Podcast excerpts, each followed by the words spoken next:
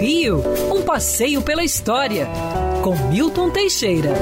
Amigo ouvinte, no dia 20 de outubro de 1951, era inaugurada a primeira Bienal de Artes Plásticas em São Paulo, no Museu de Arte Moderna que funcionava no antigo pavilhão Petit Trianon, ah, onde está hoje o Museu de Arte de São Paulo, fundado por Pietro Maria Bardi.